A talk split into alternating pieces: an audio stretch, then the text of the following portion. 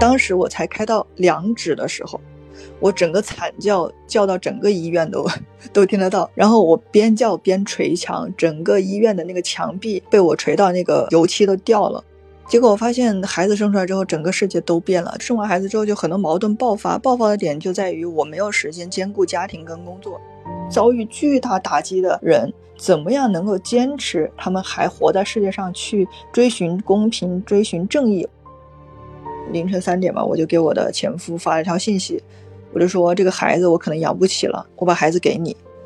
我收到入职通知的时候，我整个人都从沙发上跳起来，我不敢相信我做到了。我是一个生活在别人评价里的人，那么现在我所有拥有的一切都是依附在我自己身上的，我完全可以把控我自己的生活的时候，我整个人就不一样。我自己一个人要给我女儿一个完整的家，我女儿也非常的开心，每天早上就是笑着起来，然后晚上的时候就笑着入睡，所以每次看到她这个样子的时候，我就觉得哇，真的好幸福啊！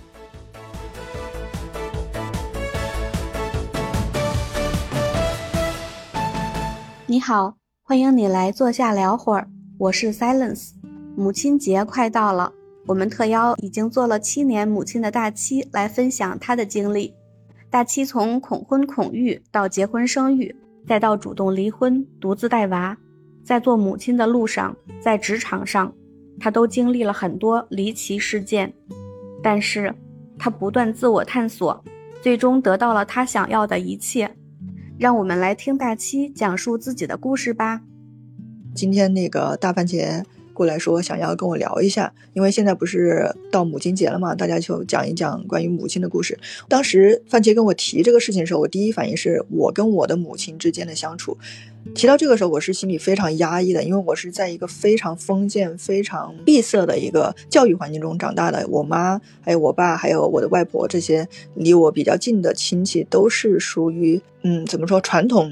呃，甚至不是传统，甚至是封建的那种家庭。成长起来的，所以他们对我的教育也是比较封建的，导致我觉一度觉得我的原生家庭是毁了我的整个人生的。直到我现在就是慢慢听大家的播客也好啊，或者看一些文章啊、一些影视剧啊，慢慢知道了女性主义嘛，就开始想要寻找自我了。终于有一天，我也从婚姻这个传统的枷锁里面跳脱出来的时候，我就觉得我整个人都自由了。自由之后到现在为止，我。从来都不会觉得我现在所谓的单身，所谓的单亲妈妈带孩子是一个多么困难或者是多么痛苦的事情，反而我现在是我整个人生当中幸福度最高的时刻。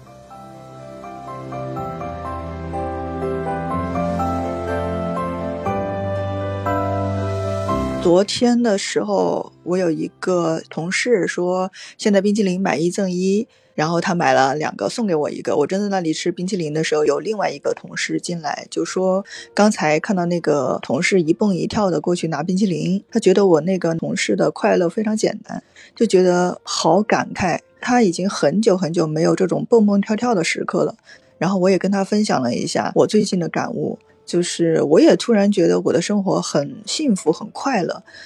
当时我一想到幸福。快乐这几个字的时候，我心里其实有一惊的，因为对于我来说，我从来没有想过这几个词跟我的人生有关系。因为我是从初中开始就有抑郁症，应该是那个时候虽然不懂什么是抑郁啊，就是觉得那个时候什么都好，呃，阳光也好，然后空气也好，家人也好，什么都很好，但是我就是对这个世界没有眷恋，所以我那个时候也尝试过自杀吧。就初中的时候，很小的时候，所以我一直都不觉得幸福跟快乐跟我有关系。直到前段时间，武汉有跑那个马拉松，有很多主播也在播客里面分享了他们在参加马拉松的时候的一些人生感悟啊，就说在跑马拉松的一个过程当中是很痛苦的，他们是如何度过这个痛苦时刻的。然后我想着这个痛苦的时候，突然觉得，哎，我已经好久没有感受到痛苦了，反而。在我同事刚才分享那个，他说是一个很幸福的时刻的时候，我突然感觉到我好幸福。然后我就复盘了一下我自己的人生，我觉得我现在的处境好像在大多数人看来，它并不是一个完美的，甚至不是一个完整的。但是我为什么会感觉幸福？你看，我也经历过婚姻，我现在是离异嘛。我在婚姻当中也是生活的非常的好，就是我的前夫对我很好，包括现在我们关系都非常好。我也有一个非常稳定以及社会地位比较高的工作，工作的环境又非常的好，同事都非常的，也不是照顾我吧，就是大家都非常的友善，我们相处的非常融洽。然后回到家里之后呢，我跟我的小孩相处也是非常的有趣。之前的时候，因为有我妈参与带孩子嘛，就老人帮忙带下孩子的时候，可能会跟我妈有一些嗯摩擦吧，就是原生家庭那种的无法避免的，然后又无法改变那种摩擦。但近期因为我妈也想要自由了，所以她就回老家了。现在是我一个人带娃的状态，但是我突然觉得就很幸福，我也没有回家再有那种压抑的感觉，我只用面对我的小朋友。因为跟我在一起时间长了，她也会变得没边儿没形的，像我的播客名儿一样，经常扒瞎，就是经常会分享一些八卦呀什么的。我就觉得她渐渐长成了我的一个闺蜜。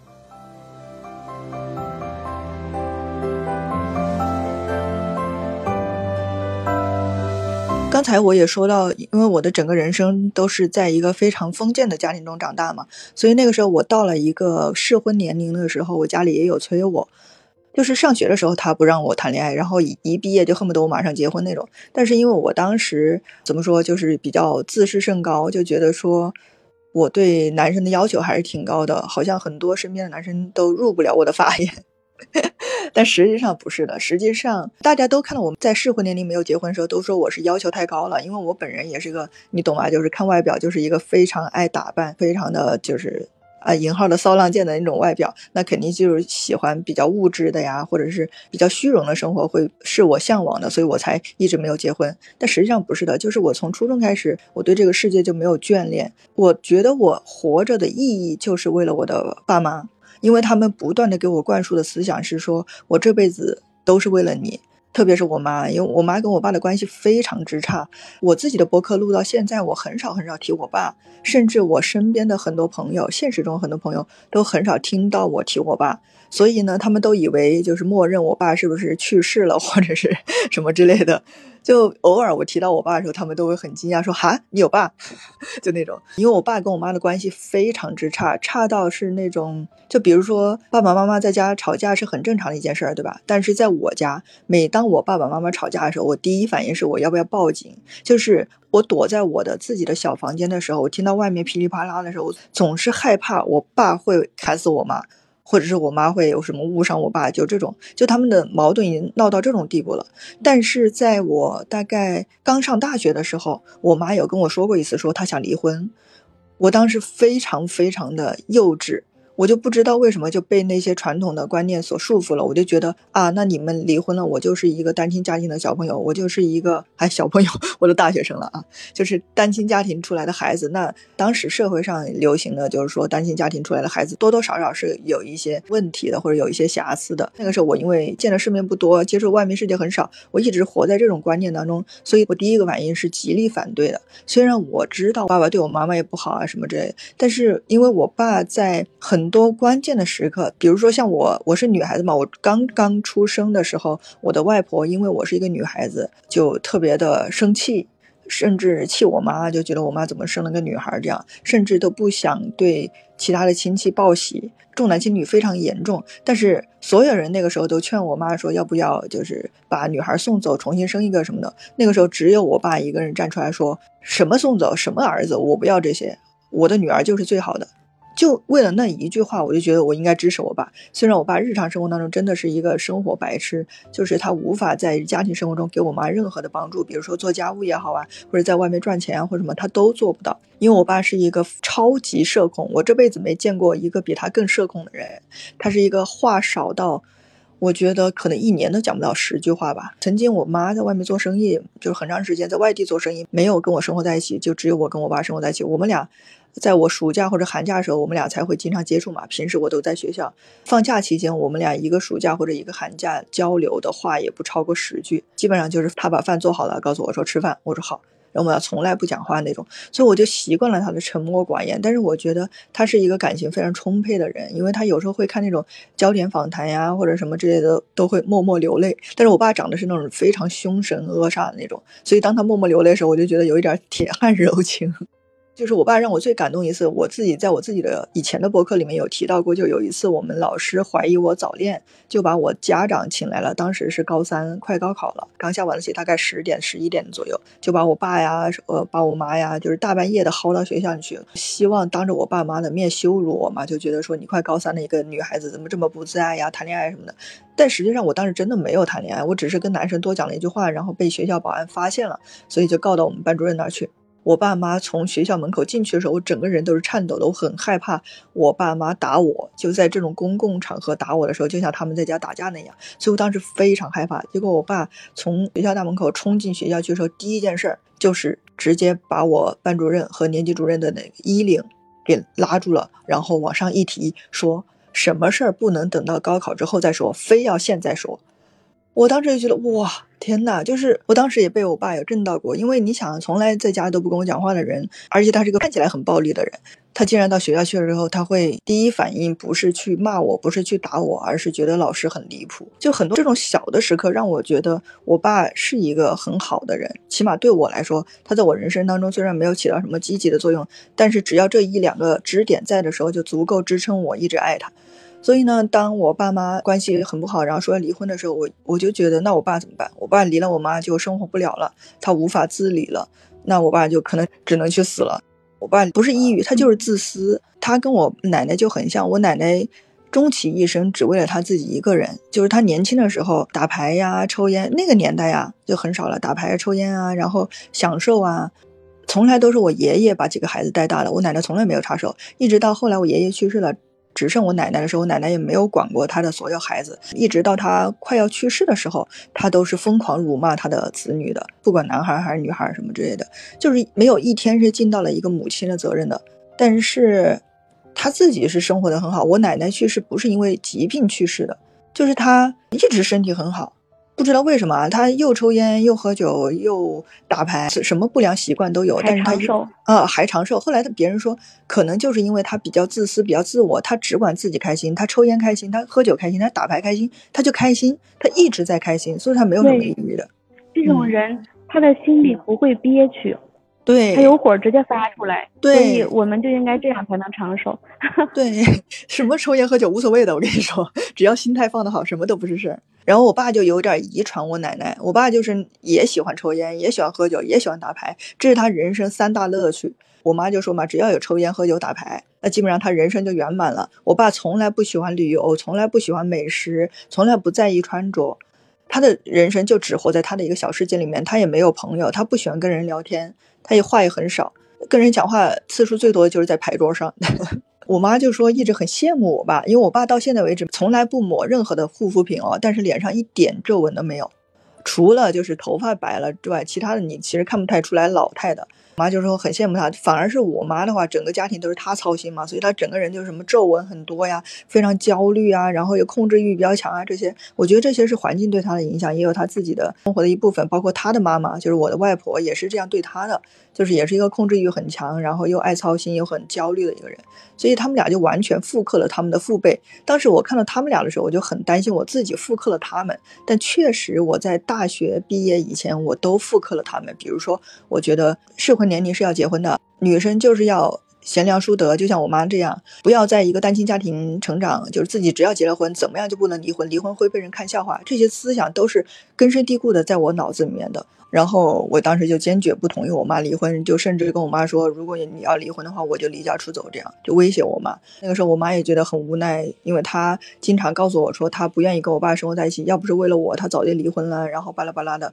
所以她觉得她所有人生希望都在我身上的时候，我却告诉她说，如果你离婚，我就要离家出走。所以她也很崩溃。最后就我们三个人就非常别扭的一直捆绑在一起，到现在为止，我爸妈都没有离婚。但是我在这个原生家庭当中是没有丝毫感受到任何亲亲密关系带来。的甜蜜的，因为我从来没有见过我爸妈有温情的时刻。到现在为止是好一点了，两个人年纪大了嘛，都老了，所以就还是互相扶持。我也逐渐的理解我妈，理解我爸。他们当时说要离婚的时候，我不是不让吗？我当时心里就一直根深蒂固一个观念，就是不能离婚，我不能是一个家庭破碎环境里成长起来的小孩。所以这对我的人生观有很大的影响。我也觉得我自己是一个绝对不会离婚的人。直到我遇到了我的前夫，当时他追我的时候，我就跟他讲过，我说你不要看我外表上好像很阳光、很活泼，好像很对生活充满了期待，经常就是哈哈哈哈哈哈。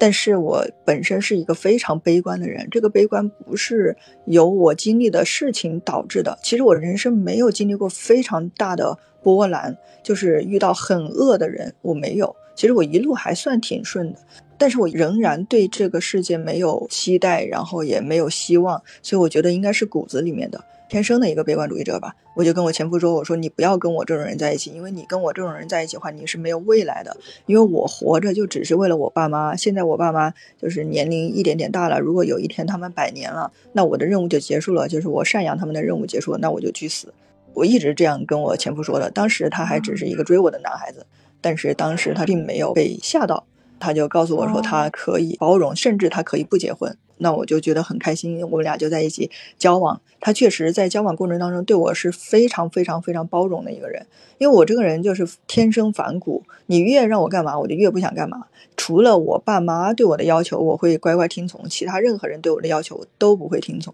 特别是谈恋爱，我在很多次的恋爱当中都属于那种比较强势，然后比较。怎么说？就是点很奇怪，就人家觉得说这个就是很正常人都能接受的点，我都接受不了那种。然后慢慢的，我就遇到了一个完全可以包容我的人。非常经典的一句话就是，我后来跟我前夫结婚了之后，在婚姻里面，他经常说我双标嘛，就是为什么他做这个事儿就不行，我就可以。我就很经典的告诉他，我说在我们家我就是王法，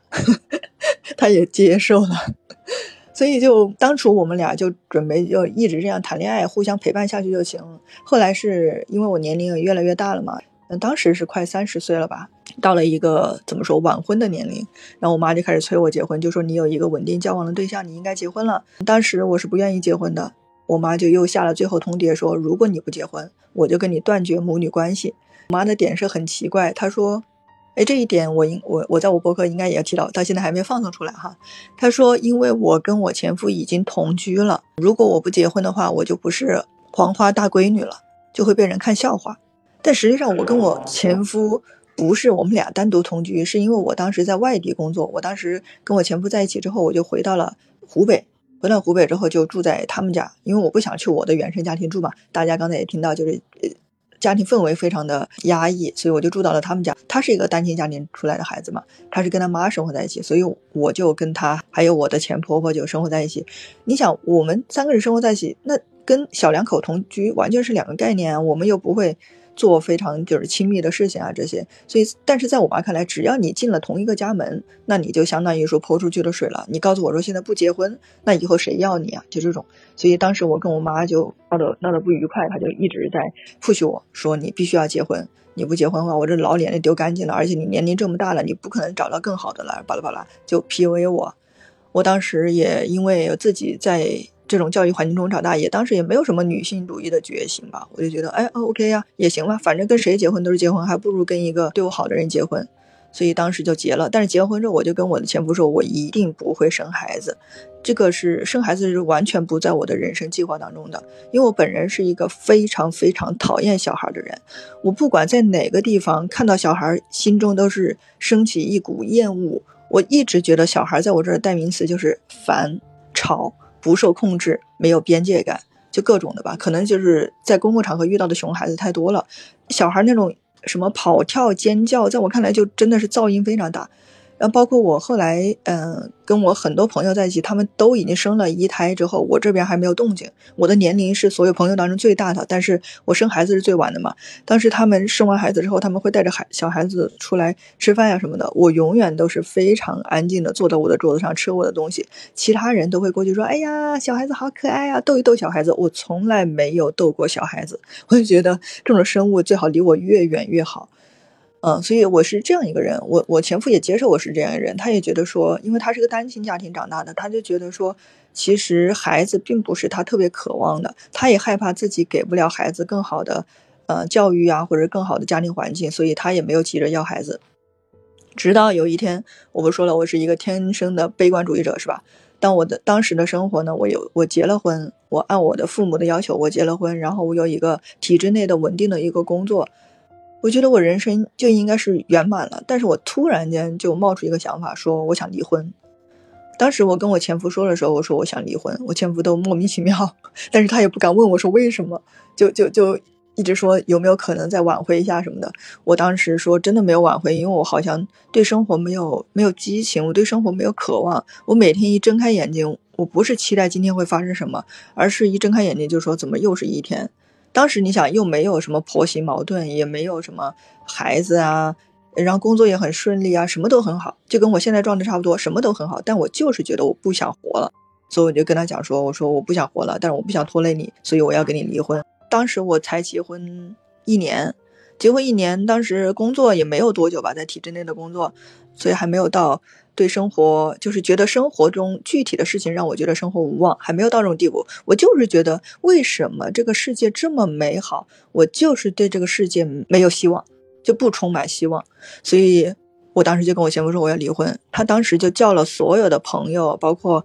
他的领导、我的领导都过来跟我谈话，就是劝我什么的。结果大家劝的点都是说：“哎呀，你就是太无聊了，你就是闲的。”我跟你说，说你只要生了一个孩子，孩子就是你们俩夫妻俩之间的那个纽带嘛，是你们爱情的结晶。你们有了孩子之后，生活才会圆满，你的人生才会被填满。然后当时我也是一个就是非常懵懂的状态吧。我也觉得可能是吧，就是可能我生活中的所有不幸都是因为我没有孩子，我没有一个跟这个世界的连接，所以我当时就觉得那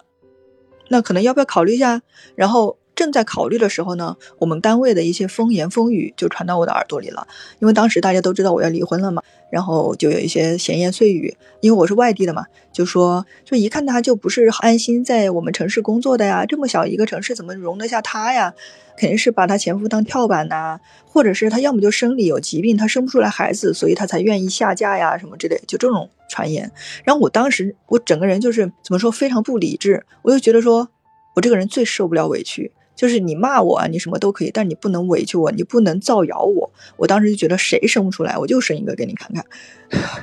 然后就赌气，我就跟我前夫说，我说我就给你一次机会，我们就一次机会要孩子，如果要不上就不生，要得上就生。结果就一次机会，就真的要上了，可能就是天注定吧。然后当时我就跟我前夫说，我说如果啊，万一我要怀的是个儿子，我就不生了，因为我非常讨厌儿子，我只生女儿。然后我前夫也答应了。结果就真的老天给我的眷顾啊！我又生了一个女儿。从我女儿生出来的一瞬间，我就觉得，嗯，我的人生圆满了。我是不是现在可以享受婚姻生活了？结果我发现，孩子生出来之后，整个世界都变了。确实，就像我的朋友那些领导说的那样，我的人生有很多事情要做，我再也不闲了。但是我对这个世界的怨念更深了。就有了孩子之后，就有很多复杂的问题，包括婆媳问题也凸显了，然后。包括我妈跟我前夫的关系啊，因为之前没有孩子的时候，老人参与我们的生活少嘛，就不会有什么困难，也不会有什么矛盾。但是孩子生完之后，老人要参与养育孩子的这个工作当中，就会产生我们要跟比如说双方的老人一起住啊什么之类的这种问题，全部都发生了。我就发现这个婚姻生活跟我和我前夫已经没有关系了，是两个家庭在一起生活。但是我孩子已经生出来，我不可能再把他塞回去了。然后我就开始慢慢磨合，慢慢磨合，一直到孩子两岁、两三岁的时候，我就觉得我整个人就爆发了。当时我跟我婆婆的矛盾就已经到了无可调和的地步了。但是因为我本人虽然平时是一个火爆脾气，然后呢也看起来不怎么好相处，但实际上我在婚姻生活当中，我对我婆婆的不满，我从来都不会当着我婆婆面发出来，就我从来没跟她红过一次脸。我也从来没说过一次狠话，反而是我婆婆，她也是一个非常自我的女性，就她整个人生当中也只为她自己一个人，就跟我爸那种一样。所以，我我前夫，嗯，他没有像他妈那样，但是他有一点点像妈宝那样，就是会。嗯，比较考虑他妈的感受啊，然后因为他觉得他妈自己一个人带他长大很难呐，嗯，然后我前夫又共情力也很强，也是一个非常善良、非常敏感的一个人，所以导致跟我对比的话，他显得就比较小心翼翼啊这种，所以他夹在我跟他妈两个强势女人中间，他就非常难做。那然后可能他有一些情商也不太够、不太在线的原因，导致我跟他妈中间的矛盾就越来越严重。严重的时候，我又不能在老人面前表现出来，因为这个是我自己对我自己的要求哈。我当时会觉得说，我一定要孝顺，我不能做一个没有礼貌的人。所以，当我觉得我婆婆给我气受的时候，我都是自己在心里忍着。然后忍了一段时间之后，人都是要爆发了嘛。那个时候就，当时具体的一个导火索是这样，就是我当时小孩没有人带，就邀请了我妈过来带孩子。我妈跟我婆婆两个人换着带孩子，然后我跟我前夫就换着上班这样。然后有一天，我妈就觉得腰特别不舒服，去医院看了之后，医生就说她完全不能带孩子了，因为腰椎那边是有很严重的病，然后需要治疗。所以当时我就跟我前夫说：“你要不让你妈过来先带一会儿，反正你妈也退休了，也没什么事儿干。”然后我前夫就尝试去跟他妈说，结果他妈就拒绝了。我就觉得，哎，为什么呀？我后来第一反应是，是不是因为这只是孙女，所以你懒得过来带呢？后来我理解，我是误会他了，他不是孙女不孙女，他就是不想带孩子，他连我前夫都不想养，更何况是又来一个小的，比较耽误他自己的生活嘛。当然，我现在是非常羡慕我婆婆这样的女性哈，但当时我不觉得，当时我觉得你怎么一点家庭责任感都没有？我跟你儿子都快忙死了，而且我妈的已经忙到重病住院了，你都不愿意过来带吗？我当时就对他已经人到了一个极限了，然后。我就让我前夫说：“我说我最后给你一次机会，你把你妈叫过来带孩子，只带一个月就行，因为我妈要治病嘛。我说给我妈一个月的时间，当时就这样说了。好说歹说把他妈搞过来，就是我婆婆，她就答应一个月。她反复跟我确认说，我只待一个月。我说行。结果一个月还没到，我婆婆就说什么她水土不服啊，不舒服啊，待着不舒服，她要回湖北啊，这些七七八八的就开始闹脾气。”那当时我就很尴尬呀，我又要上班，我不可能在家带孩子，我老我我前夫也要上班，我妈又病重，所以搞个整个当时家庭的氛围就非常的不好。当时我就跟我婆婆说，我说要不这样，我说你水土不服，你要你要怎么吃，你要怎么住，我都按照你的要求去。结果我婆婆就说，哎呀，其实也不是啦，我什么牙痛，我回家看个牙就行。我说行，我就让她回去看牙。结果她回了老家之后，她就不再来了，就导致我跟我。前夫就被放了鸽子，我们俩就只能轮流上班，轮流请假。但你也知道，体制内你天天这样请假，肯定是影响不好嘛，就影响到工作。但当时我的工资是比我前夫高很多的，所以我当时就跟我前夫就说嘛，说你你工资比我低，然后呢，要不你在家里带孩子，反正你妈不愿意来的，那你就代替你妈。就当时可能家庭矛盾也比较重了吧，然后我前夫没有办法了，他就去劝他妈再继续过来帮忙带一下什么的。结果他妈就回了一个短信，当时我觉得非常的清楚。他妈回了一个短信说：“带孩子不是我的义务，孩子又不是我生的。”啊！我当时看到这句话，我整个人都爆炸了，你知道吗？我一方面觉得，嗯，孩子确实不是他生的，孩子带孩子也确实不是他的义务，我能理解。但是你作为一个老人，你能不能理解一下我们年轻人？所以我当时就没有那种，就是啊，每个人都是一个独立的个体，你们自己生的孩子自己要负责养育，要不然你生干嘛？就没有这种思想。我当时就觉得是你不愿意帮我，所以我当时立刻就给他回了一条信息。这条信息大概是我婚姻十年来我第一次发这种比较怎么说叫不礼貌的信息吧。我就发给他妈，我就说：“OK，确实孩子不是你生的，带孩子也不是你的义务，但是你要记住，我也不是你生的。如果有一天。”你生病之后需要人照顾，照顾你也不是我的义务，就发过去了。你也知道，就这发过去，你基本上你婚姻就完了嘛。然后发过去之后，我就气到离家出走了，把孩子扔到家里，我没管什么的，我就跑到别的地方躲起来。然后我前夫疯狂给我打电话呀、发信息啊，最后终于接了之后，他就告诉我说，他妈因为我的这条短信气到什么血压飙到了多少，然后住院一晚上，然后巴拉巴拉巴拉。他说了我信息之后，突然间他就变成那种养儿防老的那种老年人，知道吗？我当时就非常冷静，就跟我前夫说：“我说现在这个问题就只有一个解决办法，就是要么你妈过来带孩子，要么我们离婚。”他说：“那离婚的话也不影响带孩子，离婚之后你也没有人帮你带呀。”我说：“不是，道理是这样的，但是实际上我心里的感受是不一样。比如说我没有跟你离婚，我有老公，我有婆婆的情况下，我为什么？”要把自己陷入这种就是上不了班，我要带孩子，我妈还因为带孩子病重的这种环境当中，我为什么呀？我是有老公的呀，我是有婆婆的，我照理来说我是有指望的，对吧？但是你们为什么没有给我这个支持？那我要你们干嘛？离婚的时候，我其实那个女性主义的那种思想还没崛起。我当时是一个传统女性嘛，就是我觉得说老人帮忙带孩子是很正常的，然后巴拉巴拉的。所以当时我对他就是很气愤，我就跟老公说：“我说如果离了婚之后，我带孩子也好，我妈带孩子也好，我们谁因为带孩子这个事儿住院也好，那都是我们自己的，因为孩子是我自己的，我没有老公，我没有婆婆，我不做任何指望，所以这个婚离定了，要么离婚，要么你妈现在过来给我带孩子。”然后我老公，我前夫就说他考虑一下，大概考虑了两个小时吧，就给我回电话说，OK，他同意离婚。我想这两个小时大概是他跟他妈商量了一下，他妈也不愿意过来带孩子吧，所以就进入了一个无解的一个状态，最后就只有同意离婚。然后当时其实离婚是有一点点在冲动在的，就是觉得说，哎呀，因为带孩子这个事儿。但是离完婚之后，我们俩是没有没有没有分家的，就是离完婚半年之后，我才从家里搬出去嘛，在那个。半年的时间内，就不断的有人知道这个消息之后过来劝我呀，这样那那这的。在这半年之内，我越来越坚定，我这个婚离对了耶。就是不知道为什么，就是当我离完婚的那一瞬间，我突然间看我婆婆，我就没有什么敌意了。我就觉得她是一个跟我毫无关系的一个老人，然后她能帮我偶尔看看着孩子一下，我就觉得已经感激她了。我因为我当时离婚时候我是要了孩子嘛，所以我觉得孩子是我的。那你愿意帮我看一下？OK，我谢谢你。你作为一个陌生的老人，而不是再像以前一样把她当成一个婆婆的标准去要求她了。所以当时我觉得离婚之后，我整个人都放松下来了。人就是这样，我觉得。当你勇敢的迈出了一步之后，你就会勇敢的迈出第二步、第三步、第四步。然后那个时候，我慢慢就出现你刚才问我的那个问题，就说是不是觉得生活无望了？然后那个时候我不是有孩子吗？嗯，然后婚姻也有过婚姻了，嗯，工作也挺好的。但是我当时就觉得，我人生为什么还是空的？我仍然不觉得这个世界非常的美好。然后每天去公司、去单位的第一件事就想着说我孩子怎么办？然后工作也没有什么。太大的事情，我就觉得我跟我们单位底下那个看门的老大爷没有什么区别，每天就上上班、喝茶、看报，等着下班或者等着接娃这样。我觉得那我谁都可以替代我呀，那要我干嘛呢？我的工作是谁都可以替代我，只有我的家庭是没人替代我的，因为少了我就没有人给孩子喂奶，没有人带孩子这些，所以我觉得当时家庭对我来说更重要。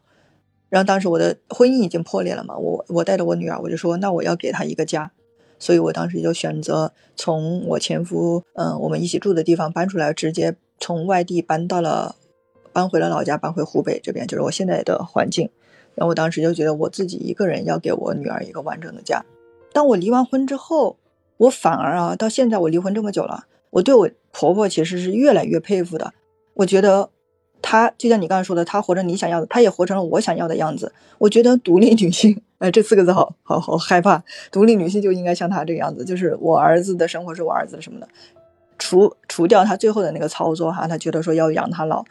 其他的我觉得都非常佩服，包括他老年的时候也去经常旅游啊，只顾自己啊，然后没有参与孩子过多的生活啊，这样我觉得还挺好的。就现在我离完婚之后，我跟我的前婆婆的关系以及跟我前夫的关系是越来越好的，因为我对他们就有更多的理解了。像现在为止，我反而会觉得我妈就有一种那种道德枷锁太重了，我妈就又跟我女儿灌输那种，嗯，我们是什么，嗯。母女三人啦，我们很孤单啦，我们你妈妈现在又没有一个依靠啦，然后巴拉巴拉就灌输这种思想，然后我反而是非常烦躁的，我就会会跟我妈说，就是我觉得我现在非常好，我说你要应该学一下我的前婆婆，我说你能不能拥有你自己的生活？所以近段时间她也为了拥有她自己的生活，直接离我而去了。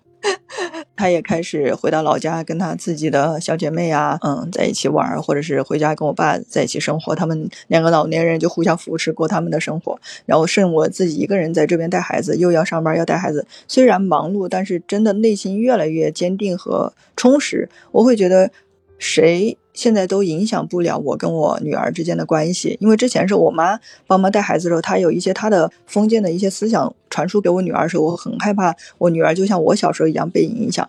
但是现在只有我一个人的时候，虽然我自己很多方面也做得不好，做得不周到，但是我尽量的能跟我女儿说说一些我的看法的时候，我会告诉她一些。嗯，比较偏自由的、偏自我的，甚至偏自私的一些想法。会告诉他，我希望他不要成为像我小时候那样的小孩。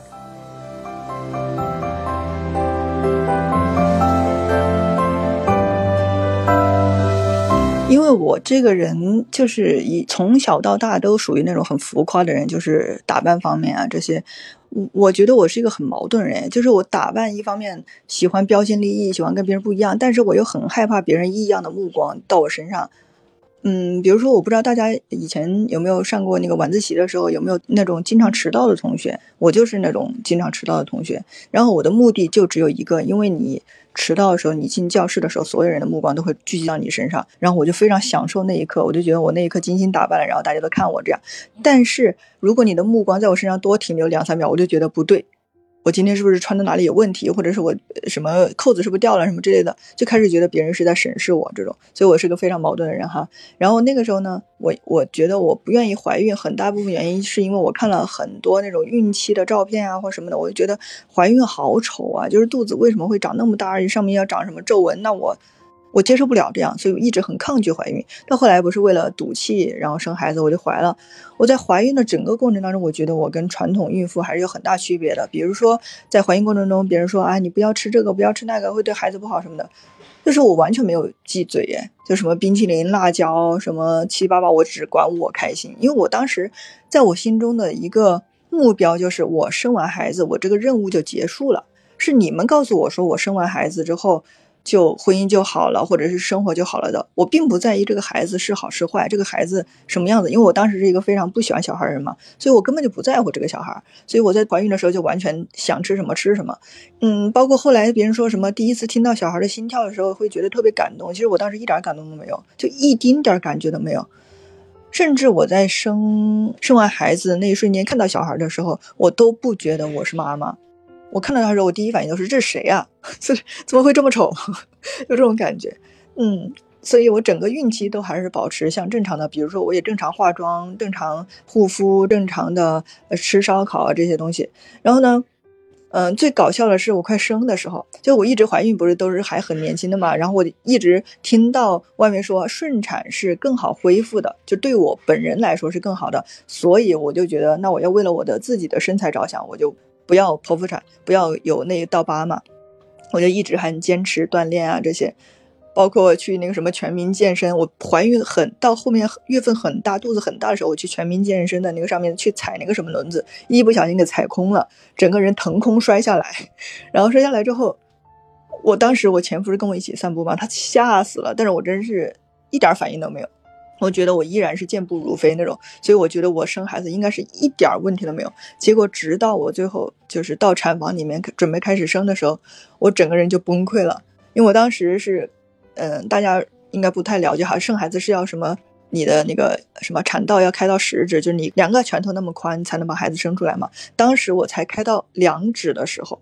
我整个惨叫叫到整个医院都 都听得到。当时我前夫还纳闷说：“哎，你平时是我平时是一个非常非常能忍痛的人，你知道吗？所以那个时候我的惨叫让我前夫害怕，我前夫就觉得说那一定是非常痛，他才能叫成这样。然后我边叫边捶墙，整个医院的那个墙壁被我捶到那个油漆都掉了。然后我的床是我躺在床上。”那个床是直接被我拆掉的。后来那个医生就说：“他说这这这个产妇实在太可怕了，把她直接推到那个产房门口。”就当时我是在待产嘛，在自己的房间里面。后来因为叫的太惨了，然后开始拆房间、拆床啊什么的，他们就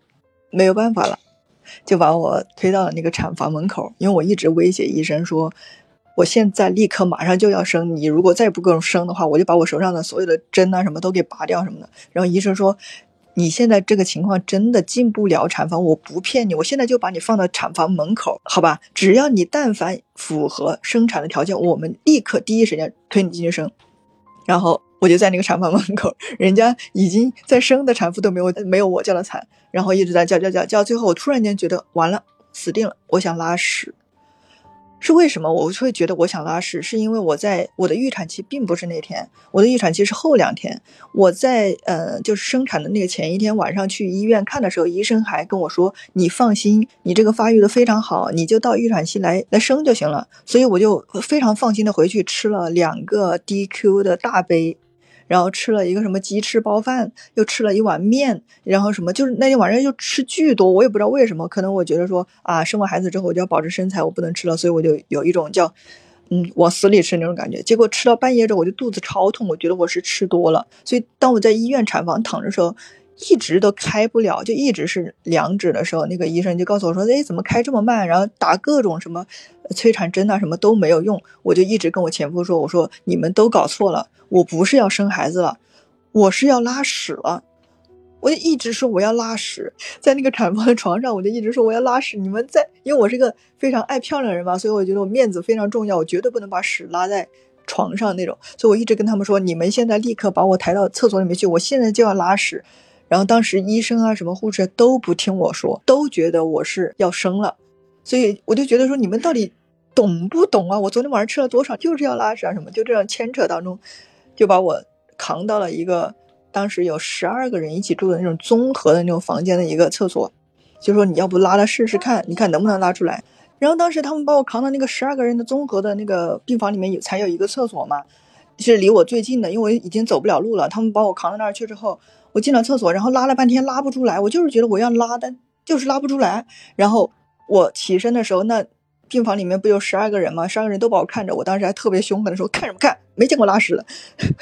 还一一脸特别就是不耐烦的什么的。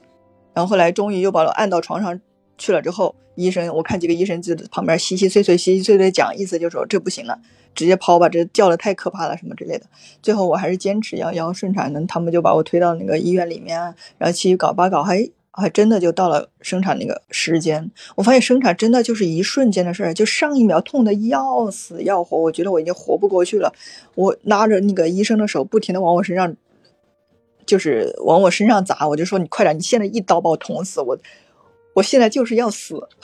当然没有我这么现在这么这么平静啊！我现在都算平静，我那个时候就是非常激动，非常大声音说我要死，你快捅死我！就这种，我我听我妈说的，我前夫已经吓到躲到一个很远的一个房间里面，说我听不下去，我听真的听不下去，要不不生了，要不不生了，真的受不了了，因为从来没有见过我痛成那个样子，我日常生活当中非常不怕痛，结果医生说真的就忍一下，你现在就立刻马上把屎拉到床上。我现在安排两个人把你的屎清走，我就说，我这辈子没有这么丢人过，我不想拉屎在这里，然后就还在跟医生博弈博弈。哎，这说的时候我实在憋受不了，我就当时就跟医生放话，我说我不管了，我拉了床上拉脏了，你不怪我啊。他说好，你拉。结果我发现一拉的时候根本的不是屎，就是那种感觉好大一坨啊，真的是屎哦，好大一坨宿便，然后从 从肚子里面哗啦一下出去，出去的一瞬间就不痛了耶。就完全不痛了，就整个之前好像是在做梦一样，突然间梦醒了一样。然后后来医生就说啊，是女孩啊，巴拉巴拉巴拉巴拉。我就觉得哇，我人生任务 终于完成了。到现在为止，我女儿还问我说：“妈妈，我怎么出来了？”我说：“当然拉屎拉出来的。”然后，然后我女儿也坚信她是拉屎拉出来的。然后我觉得人生就圆满了，我的孩子也生了，婚也离了。到现在为止，我觉得挺好的。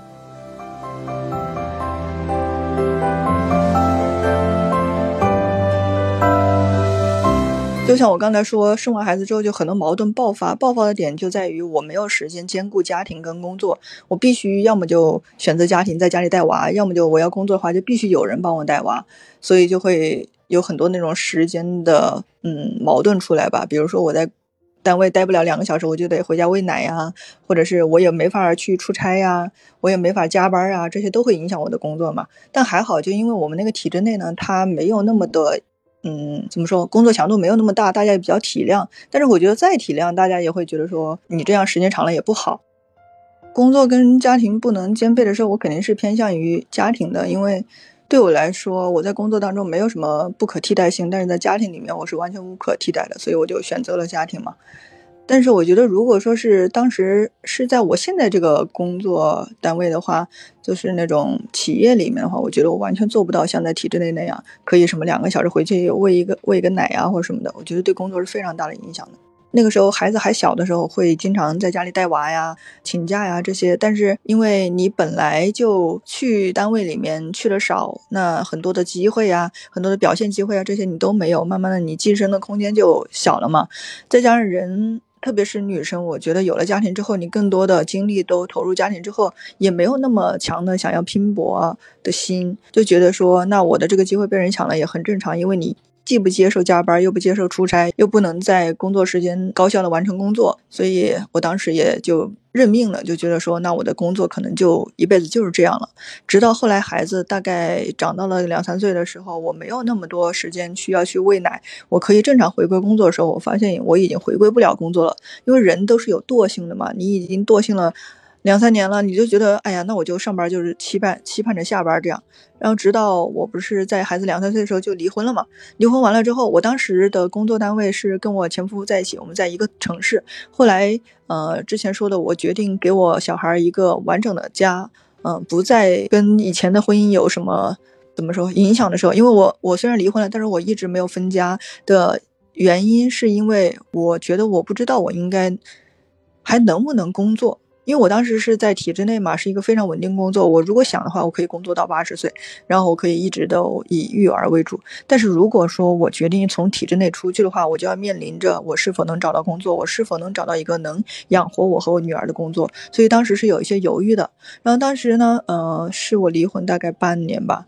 嗯，然后有一个机会是我一个湖北这边的一个朋友告诉我说，他要做一个嗯旅游项目。当时因为我也是刚刚有孩子，我知道在小孩身上家长是非常乐意花钱以及非常舍得花钱的，所以当时我这个朋友说他想做一个旅游的项目，是关于亲亲子游。因为当时他本人是经经营着一个旅行社，一个私人的高端旅行社，是专门针对成人的那个。呃，境外的旅行，所以当他说要做亲子旅游的时候，我觉得挺好的。嗯，因为一方面他有经验嘛，然后另外一方面就是我也对这方面比较有兴趣。呃，私心就是我可以带着我小孩也多参加，是这样。所以我当时在什么都不懂的情况下，我就答应了他。我说我愿意参加，愿意跟你一起合伙干这个事儿。但是后来，我当时就因为这一个决定，我就举家搬到了，搬回了武汉，就带着我女儿。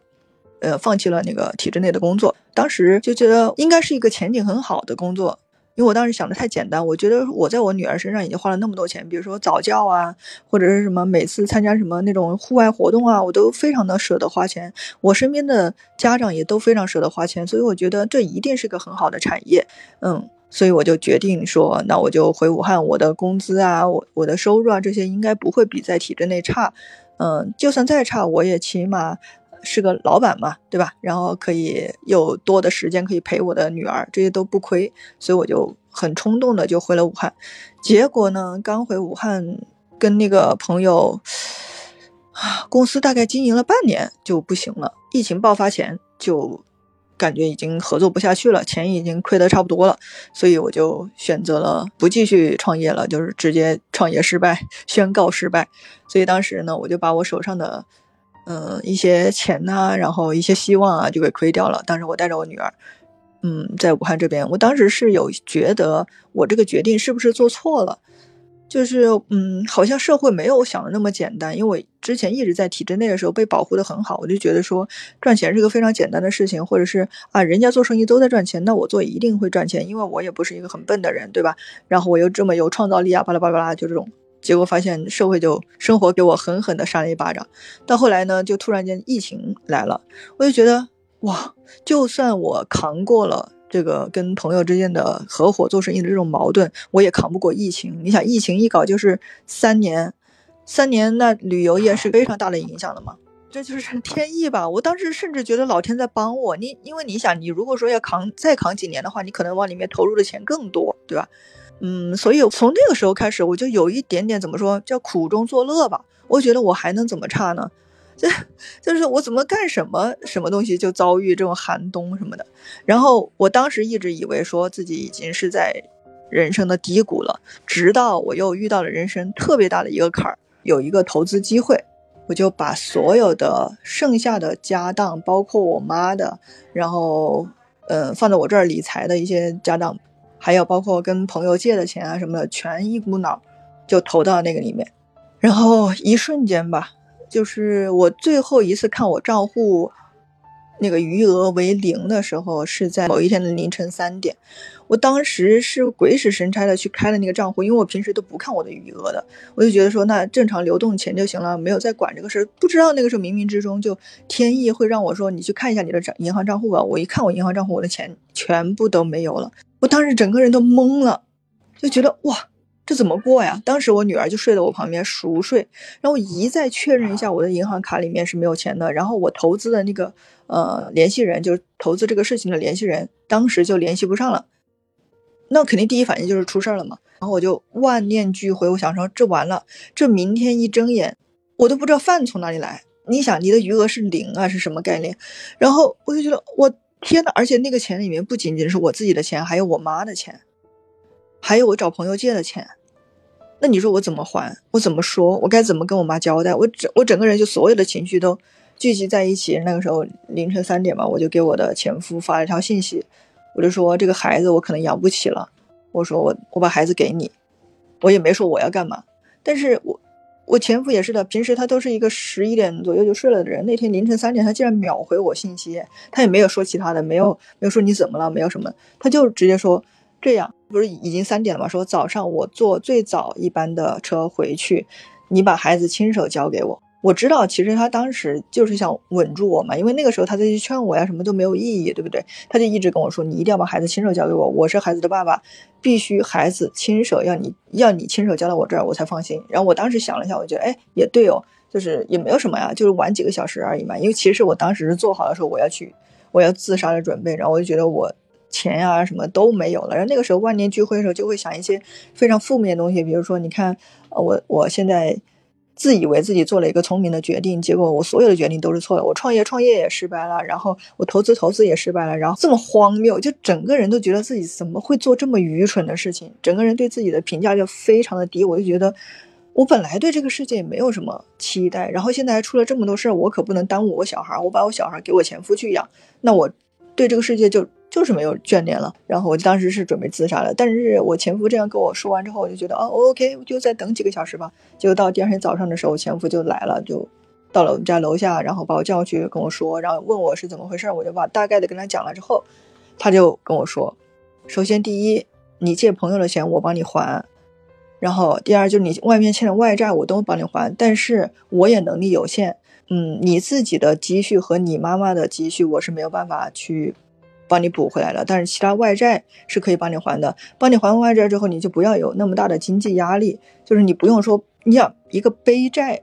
的人和一个不背债的人心理压力完全不一样吧？他就说你你不要有任何的心理负担，你就是认认真真的现在就是从头来过就行了，你慢慢赚钱，慢慢工作，呃，慢慢生活就行了。就是现在只是积蓄没有了，对吧？积蓄是可以再再次累积的嘛。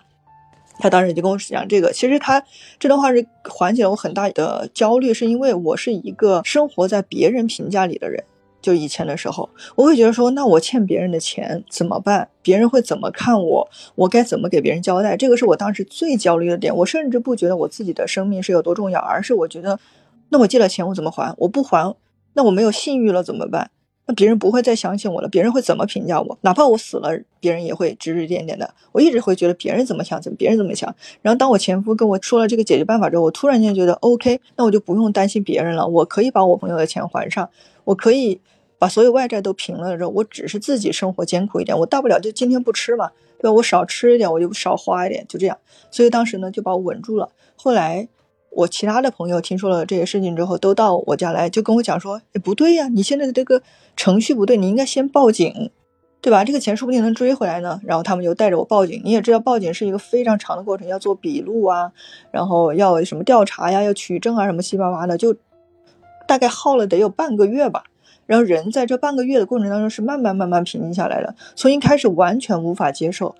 到后来就觉得，就整个人的心思都被这个办案牵着走了。就我现在突然有时候看那些什么社会事件，就是遭遇巨大打击的人，怎么样能够坚持他们还活在世界上去追寻公平、追寻正义？我觉得大概率就是有那个怎么说，被这个案件推着在走，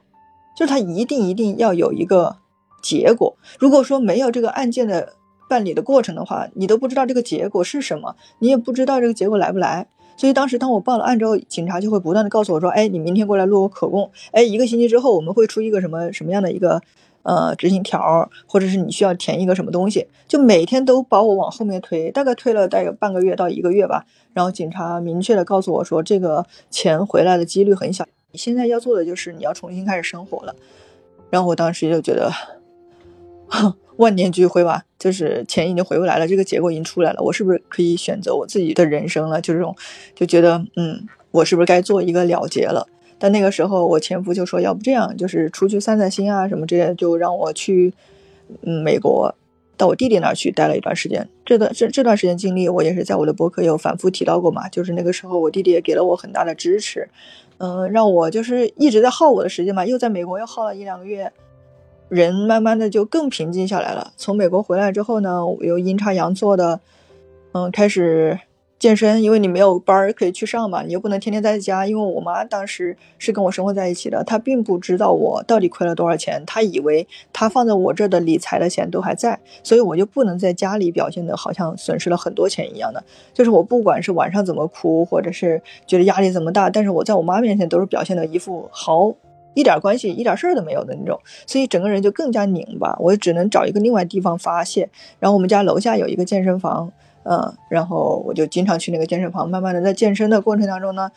又遇到了一些狐朋狗友吧，就是大家一起健身、一起吃饭啊、一起喝酒啊这些，慢慢的我就这样耗了大概有两年的时间吧。我突然觉得，哎，好像责任感突然就来了，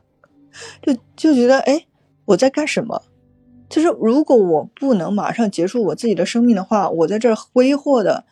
可能不是我自己的生命而已。我挥霍的可能是包括我妈，我妈一直在帮我照顾我的生活嘛，还有我朋友对我的期待呀，他们有时不时的过来就是看看我呀，或者是带我出去玩啊，或者请我吃饭这些东西。其实他他们嘴上不说，但是我知道他们的目的是想我有一天能靠自己站起来，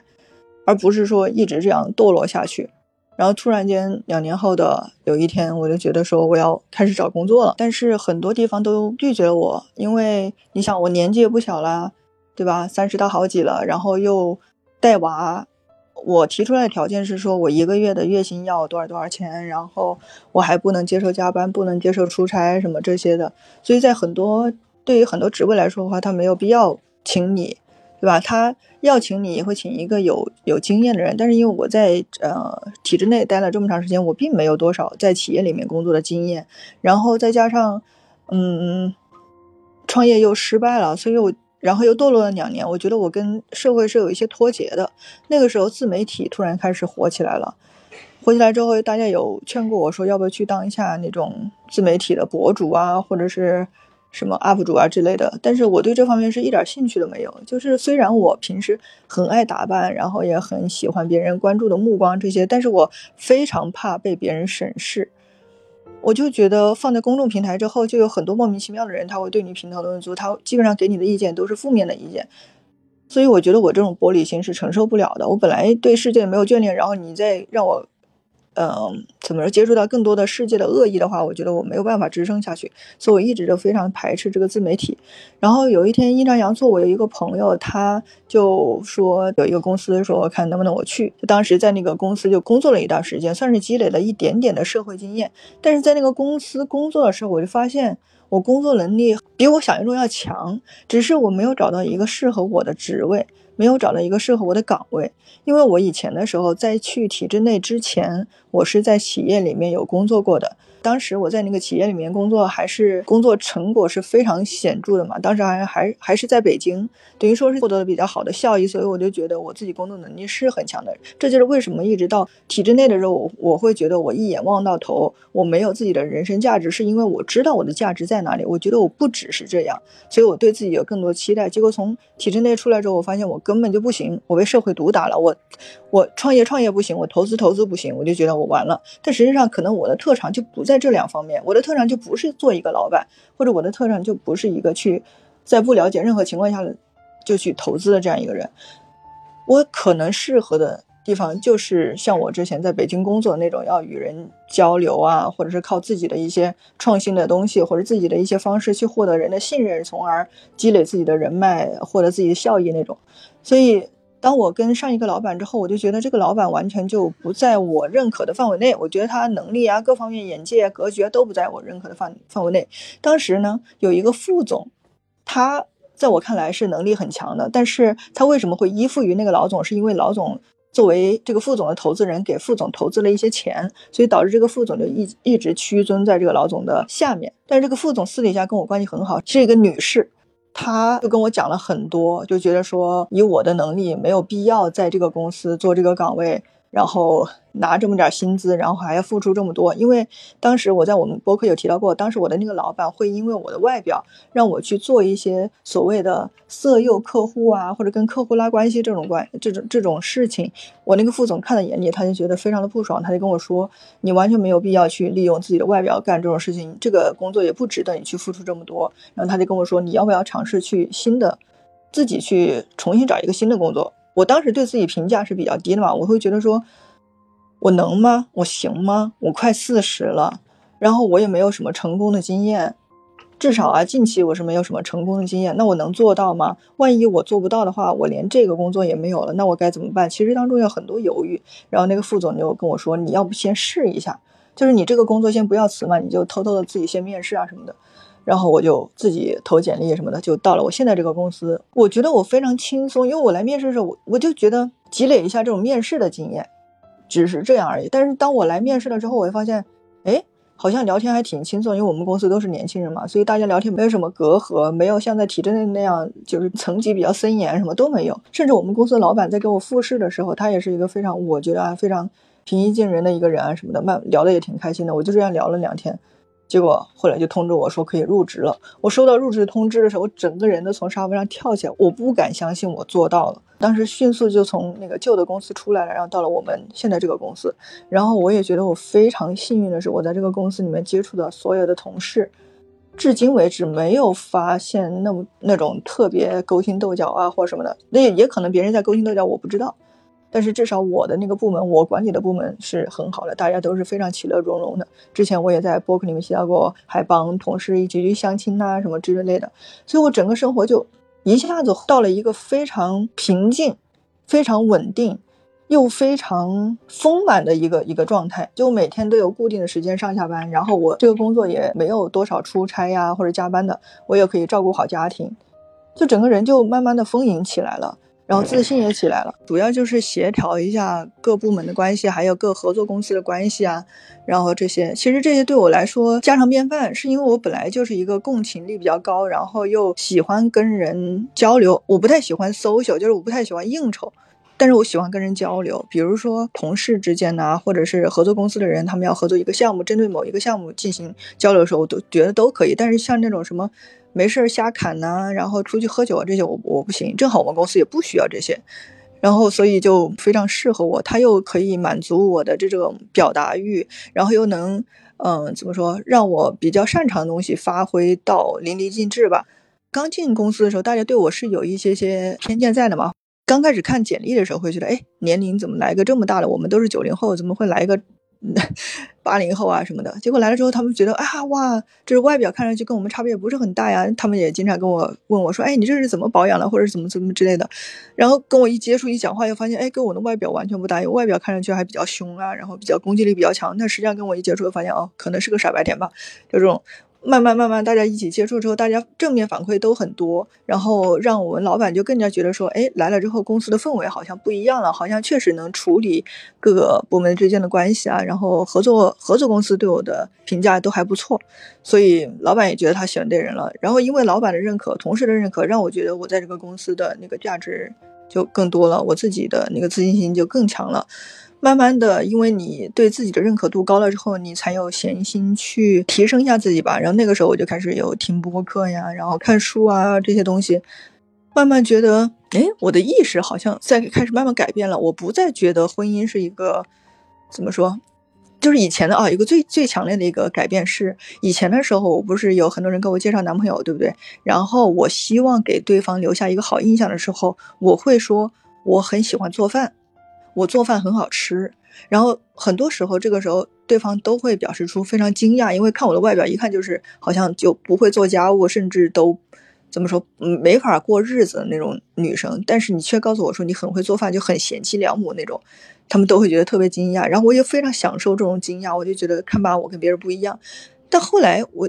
近期的改变是说。我重新认识任何人的时候，我都不再，特别是那种异性啊，我不再强调我是一个贤妻良母了。我甚至会非常明确的告诉对方说：第一，我不做家务；第二，我不做饭；第三，我就是，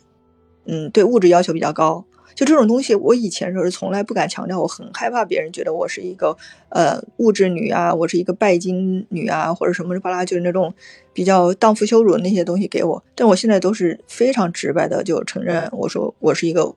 对物质要求非常高的人，我有自己的生活的标准的。那我对。另外一半也好，或者是对那种什么相亲对象，我要求都很非非常高。然后第二就是我不会去做那所谓的什么家务啊，去做什么育，就是在家里相夫教子那种工作，我是不会的。然后第三就是我现在工作是非常好的一个工作嘛，所以你的工作一定是，嗯，不能说齐平吧，比我高，对吧？肯定要比我高，因为我比较慕强这些。所以慢慢的我发现，我当我能自信的说出这些东西的时候，我整个人就变了耶，我已经。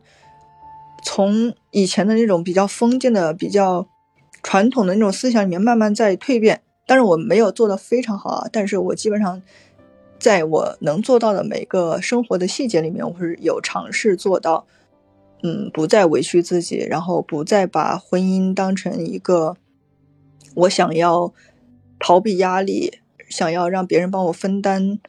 嗯，生活重担的一个方式了。然后认不认识男的，或者是要不要谈恋爱，这些可能都凭着我心里喜不喜欢。我就我觉得你这个人不错，我可以跟你谈恋爱。但是我不会因为说你适不适合发展，适不适合结婚，你适不适合成家这些，我觉得都不在我的考虑当中。所以我觉得慢慢的我是有一些蜕变的。这个蜕变可能就是一步一步来的，没有说嗯大到让我一下子惊觉我怎么变成这样的一个人。但他都是从小事儿一点一点累积的，比如说我对人的包容力没有那么那么能强了，然后我的共情能力也不会分配给每一个人了，之类的，就这种改变会越来越多。我就发现，嗯，首先离婚这个决定在很多人眼里都是一个非常勇敢的决定了，我就觉得，那我既然都做了这么勇敢的一个决定，那我整个人生就要完全尝试不同的东西，我不会再被。这种道德枷锁或者是那种传统的观念所束缚了，所以我现在做的基本上做的每一个决定都是基于我高兴，千金难买我乐意。当然，我觉得就像我刚才跟你说那么多的，我所有的这些自信什么都来源于我自给自足了。就是我自从找到了这个工作，然后我开始有了自己的收入，然后又可以把家庭经营的很好，我又可以把同事关系经营的很好的情况下，我觉得这些都是来源于我自己的努力。是因为我让我自己生活变好起来了，我没有再像以前一样依附于，比如说我前夫啊，或者是哪个熟人帮我介绍个工作呀，或者是啊哪些那个狐朋狗友啊带我去吃个饭呀，让我见识认识更多的人呐，这些都是依附在别人身上的。那我现在我所有拥有的一切都是依附在我自己身上的，我完全可以把控我自己的生活的时候，我整个人就不一样。我记得刚开始我们认识的时候，我好像还蛮经常的怀疑自己的。对。然后，哎，对我还有一点哦，是我朋友一直说我的，我不知道这点对不对哈，我跟你讨论一下，就是每次别人给我介绍对象的时候，我的第一句话永远都是我离异带娃。然后我朋友就说：“ 你大可不必一开始就这样说，就是你可以在你们俩作为两个个体，然后相处了之后，你们决定要往后面发展的时候，你再告诉他你的个人情况。但是在我个人看来，我觉得我不想浪费这个时间，我就是告诉你我的真实情况。你首先你能接受离异，接受带娃，你再来跟我说往这个交往方面去去接触。因为像我的话，我现在根本就没有什么交友的。”需求我没有必要为了交一个普通朋友而去吃饭呀，而去什么社交。然后，就算我是以相亲为目的，或者是以谈恋爱为目的，我去接触人的话，那你必须知道我的真实情况。所以我都会说我离异带娃。但是我很多朋友说我这样的话会断送了我很多的好的机会，因为他们说包容度是看人的。比如说像像有时候啊，哦，我不喜欢胖子，但你是胖子，我就很喜欢，就这种感觉。所以他们说，那说不定人家跟你接触之后，觉得你人挺好的，然后很想跟你再进一步的时候，那个时候他才会去包容你有你离异带娃这个条件。我不知道你是怎么看的？离异和带娃这两块是你的现状以及你不可改变的事实。你像胖子这种的，你可以通过健身呀、运动呀，它可以变。但是你现在的目前的现状是你不可变的，所以这个人如果他不可以接受你。那你们就不合适呀。如果是要求他为了包容你而去做出妥协，那这个妥协也毕竟不是他原本的本意。对，他终究会有一天他会说：“你看我为你忍受了你这么多，你竟然怎么怎么样？”他会反而拿这个事儿做出一个道德绑架。但这并不是你想要的，你不欠他什么。对，而且我发现我就是第一方面对这个离离异带娃这个完全没有一点点的羞耻感嘞，就像你刚才说的，就是这就是我的现状，并且我非常坦然接受我的现状。另外一个就是我对我的年龄从来都没有掩饰，甚至我我在几年前我都一直一直对外宣称说我四十了什么之类的，但现在不是很多那个。呃，有些女明星啊或什么就觉得多把自己说大一岁就接受不了嘛。我就是那种，从我上三十开头 我就一直说我奔四了，到现在为止我还在奔四的过程当中，就是我完全没有年龄的焦虑。我也不知道这是什么带来了，可能是也是我自己的努力吧。就我觉得说我心态足够年轻，可能打扮也比较的，就是偏向于嗯年轻人那种，所以我就一直没有这方面。的焦虑，那正是因为我没有这方面的焦虑，我我反映出来的那个人的状态，就让周围的人也不觉得年龄。是一个问题，就像我跟我公司的同事那些九零后在一起的时候，他们从来都不觉得说我是一个跟他们有代沟的人。但是我们公司有另外其他的跟我年龄相当的人，他们都觉得说有 非常大的鸿沟。所以我觉得，嗯，这一点也是让我到现在为止很很很骄傲的一点吧。我觉得就是消除焦虑的点就在于你把它做好了，你就不会不会焦虑了。就这个东西对你没有什么威胁的时候，你就不焦虑了。就是年龄对我来说，我又不赶着干嘛，我又不赶着结婚，我又不赶着这那那这这。这个年龄，第一没有限制我的职业发展，第二这个年龄没有限制我的，就是呃，让我的外表超出我自己不能接受的的的样子。我觉得，所以年龄对我来说就没有什么。我觉得是因为你长得就真的是非常非常的出众，年龄在你身上完全就隐形了，它并不对你构成威胁，你就反而能拿它来开玩笑什么的。嗯，而且离婚这个事儿是你自己主动选择的。相当于是你想要的结果就是离婚，然后你得到了，嗯，所以你不觉得这是你的一个困扰，对吧？对，哎，你这样说，我突然理解了，就是我前夫好像就没有我这么释然，大概率他就是像你说的，这不是他想要的结果，他是被动的接受，对我就是得到了我自己想要的一切。哎，这句话好嚣张啊！那你对你的孩子有什么期待吗？曾经我。以为我女儿是学霸来着，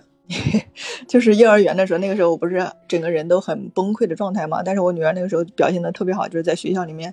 呃，成绩啊，啊，幼儿园也有成绩的。就那个时候他们是双语幼儿园嘛，还要学英语啊这些，所以我感觉她对学习是非常有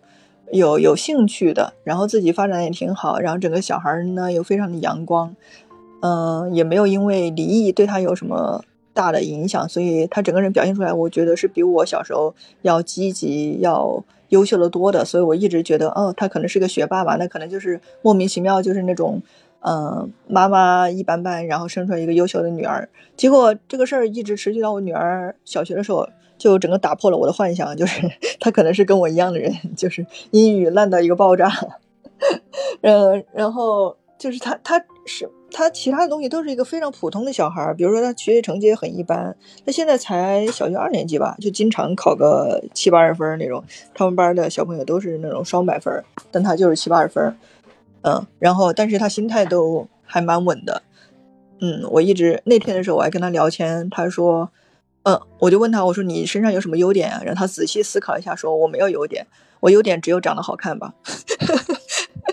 我说不，妈妈觉得你身上有一个特别好的优点是有趣，因为我说你妈从小到大就最喜欢有趣的人，然后我就生了一个女儿，她特别有趣。嗯，我女儿说什么叫有趣？我说有趣就是我们之间并不需要说过多的话，我们就。会有一种默契，有我们自己的这个幽默体系。我们看到彼此，或者是我们彼此做一个什么动作，说一句什么话，只有我们能理解对方的那个梗，然后就会笑得非常开心。我觉得这点就够了。呃，我想要的就是你开心，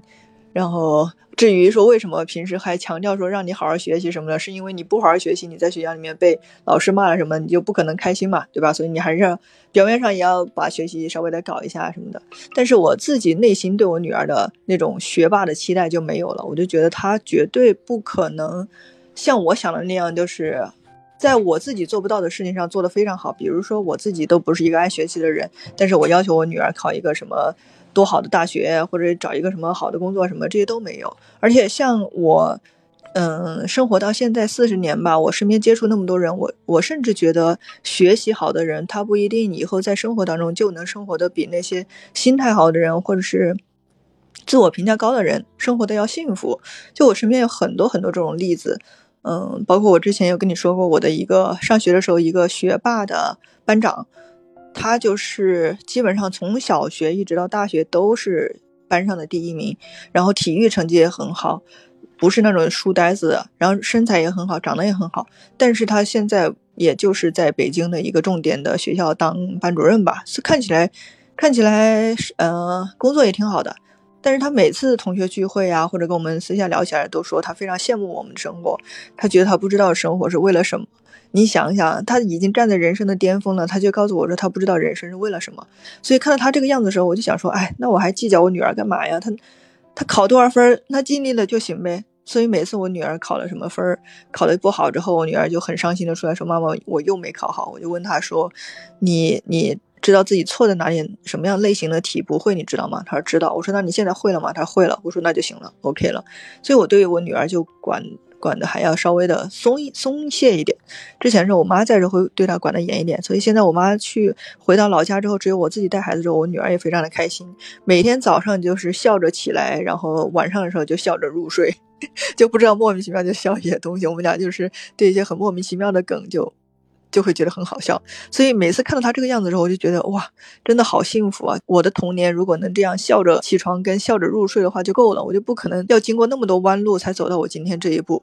嗯，我就希望我女儿就少走一些弯路，她只要一直保持开心就行了。甚至为了她开心，我就觉得我在国内如果卷不动的话，我可能考虑送她去国外，就是那种去一个乡下的小镇，然后种着花、种着草、养养狗什么之类的，能维持日常生活就行了。一开始我说想把他送到国外的时候，很多人都以为说我要让他去国外的什么大学镀金，然后这样回来的话会找好工作什么的。我说不不不，我没有想让他去镀金，我甚至就是正常的什么名牌大学我都没有想过，就直接到国外生活嘛，去一个无人知晓的小镇，然后我们俩就静静的看着夕阳，然后每天养养花、养养草，这些就挺好。所以我对我女儿就没什么期待，我只希望她能保持她的有趣就行了。我如果在国内的乡村，我。要迫于各种亲戚啊，或者各种熟悉的环境的压力，我会不自觉的卷呢。因为大家的评价体系是一样的。比如说你生活在农村，跟你生活在城市，你出去的时候，别人对你评价都不一样啊。所以，当那那你会因为你生活的地方被人评价或者被人贴上标签的时候，你自然而然对自己的评价就会不一样。比如说，比如说啊，就现在有很多学校小学都开始在分三六九等嘛。就是比如说你是比较贵的私立学校的，或者是你是比比较好的那种公立学校的什么之类的，每个小孩子出去，现在小孩子之间也都会攀比的。你是哪个学校的？然后你们学校，我们现在不是有那个什么四大名校嘛，什么之类的，就这种学校出去的小孩，他们自己都知道自己很厉害了。包括我现在女儿班上有一个女孩子，她就经常会说，我爸妈都是做生意的，我爸妈我家里有多少多少台车，然后什么之类的。然后那天我女儿回来跟我讲，她说妈妈。有一个小孩，他不跟我做朋友了。我说为什么？她说因为另外一个小孩告诉她说要送她一个别野。我说哦妈呀，要送别野，那咱送不起就算了吧。就这种，就小孩之间还是会对比。那我就不希望他在这种环境当中被评价。那可能在国外之后，因为在国外他有很多，首先第一，我们对大环境不熟悉嘛，就是周围的人我们也都不认识，人家要卷也不会卷你，除非你跟华人一起卷。然后第二就是他不会因为你的这个社会。地位的高低去评价你的整个人吧，我觉得在国外大多数呃环境可以做到这样，在一个特别是在华人比较少的那个圈子里面，所以我就觉得，嗯，那我就去那种那种地方，而不是要去那种就是留学生很多的地方呀，然后大家还是换了个地方卷那种。啊，怎么说？短短的四十年还经历了蛮多东西的，就离婚也没有什么可怕，然后单亲带娃也没有什么可怕，大龄了去找工作也没有什么可怕。还有你的孩子如果成绩不够好，也没有什么可怕，所以我觉得就是整个一个平和，整个一个幸福圆满，传递给大家。经过了一些坎儿，又迈过来，重新开始。精神层面上，我已经死过一次了。对，现在什么都不是事儿。刚开始跟你讲说，我我从小就对生活没有什么期待，我其实现在对生活也没有期待，但是这两种没有期待，完全是两种不同的心态耶。第一种是在我小时候，我觉得对生活没有期待，是觉得。我不知道我能拥有什么，我不值得拥有什么，我觉得什么好的东西都不会。然后呢，又被一些传统的思想、封建思想所束缚的时候，觉得我又不符合传统思想里面那种，就比如大家闺秀或什么之类的，这种全都不符合。然后成绩成绩也一般，嗯，就各种都不符合。我就觉得我人生可能就就这样了。然后我也不期待跟别人卷，我也不期待我能超过别人。但我现在呢？就是有一种我对生活也没有期待，我没有觉得我以后会突然间中大奖得一个什么大豪宅，或者遇到一个特别好的人，然后我们重组家庭，怎么都没有。但是我现在的那种没有期待，是因为我有过了，并且我还在拥有着。就我现在就像刚才我说的很嚣张那句话吧，我所有想要的东西都得到了，所以我才没有什么期待了。现在额外来的东西都是命运给我的加上，所以我觉得嗯够了，我已经很幸运了。那我们这期就先这样喽。欢迎您在评论区留言，也欢迎您关注我们的播客，也要关注一下八虾。对，谢谢大 家。OK，下次再见。嗯，拜拜。拜拜。感谢您收听本期节目。如果您喜欢我们的节目，期待您点赞、收藏、订阅、评论、分享给您的朋友。也欢迎您添加我们微信 Chill Talking 进听友群一起交流。C H I L L T A L K I N G，期待您来。